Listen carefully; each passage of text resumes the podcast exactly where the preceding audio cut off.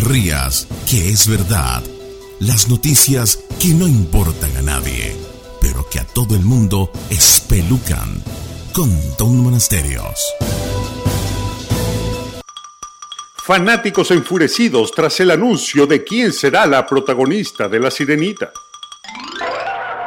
Disney, la megacorporación del entretenimiento que nos enseñó que la guerra de las galaxias podría ser destruida también, anunció que producirá la próxima película de La Sirenita con actores reales. Y el batacazo es que La Sirenita será afrodescendiente. Y no, no es que va a tener afro, es que la piel de la princesita marítima será como la de Michael Jackson antes de que se cayera en la piscina de cloro. Disney rara vez utiliza personajes de raza negra para interpretar princesas.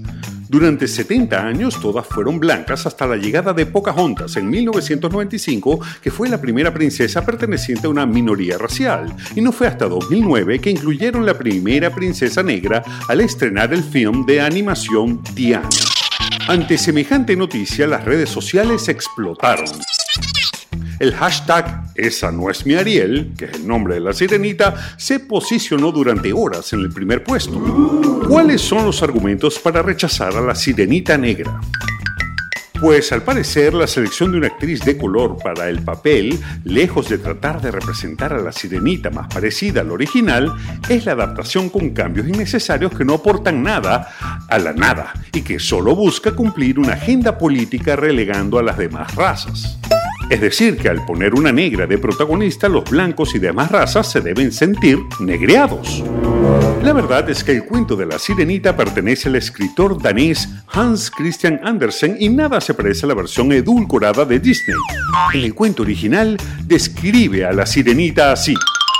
Tenía la piel clara, como pétalo de rosa, y los ojos azules como el lago más profundo. No tenía pies y su cuerpo terminaba en cola de pez.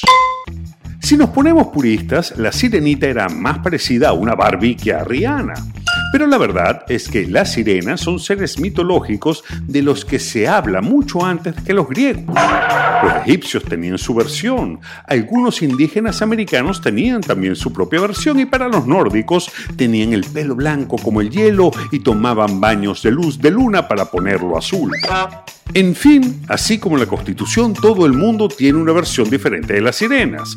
Pero lo que queda claro es que un ser mitológico, es decir, que nunca existió, pueden ser floripepiadas si usted le da la gana.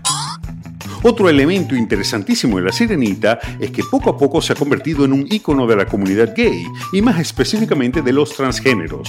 Y es que la historia de la sirenita es el espejo del tránsito de un homosexual hacia su salida del closet. Primero, Ariel es de otro mundo, viene del mar y quiere pertenecer a un mundo que no es el suyo. Cuando su papá se entera de esto, la rechaza. Y después vemos la transformación que la lleva a deshacerse de su cola de sirena para poder tener dos piernas. Y después se enamora de un príncipe de otra especie. Y después Ariel sale del closet cuando le dice que ella en realidad es una sirena. Y si a eso le suma usted que las sirenas no tienen genitales, dígame usted qué está pensando. Definitivamente no hay que ser un genio para ver que la salida del closet de Ariel es muy similar al de cualquier individuo perteneciente a la sexodiversidad. De hecho, del autor original de la obra, Hans Christian Andersen, se decía que era gay y evidentemente se basó en su propia historia para escribir La Sirenita. Y no se ría, que es verdad. No te pierdas otro capítulo de No te rías, que es verdad. Pronto muy pronto en la voz de Tom Tom Tom Monasterio. Tom Tom Tom Monasterio. Tom Tom Tom Monasterio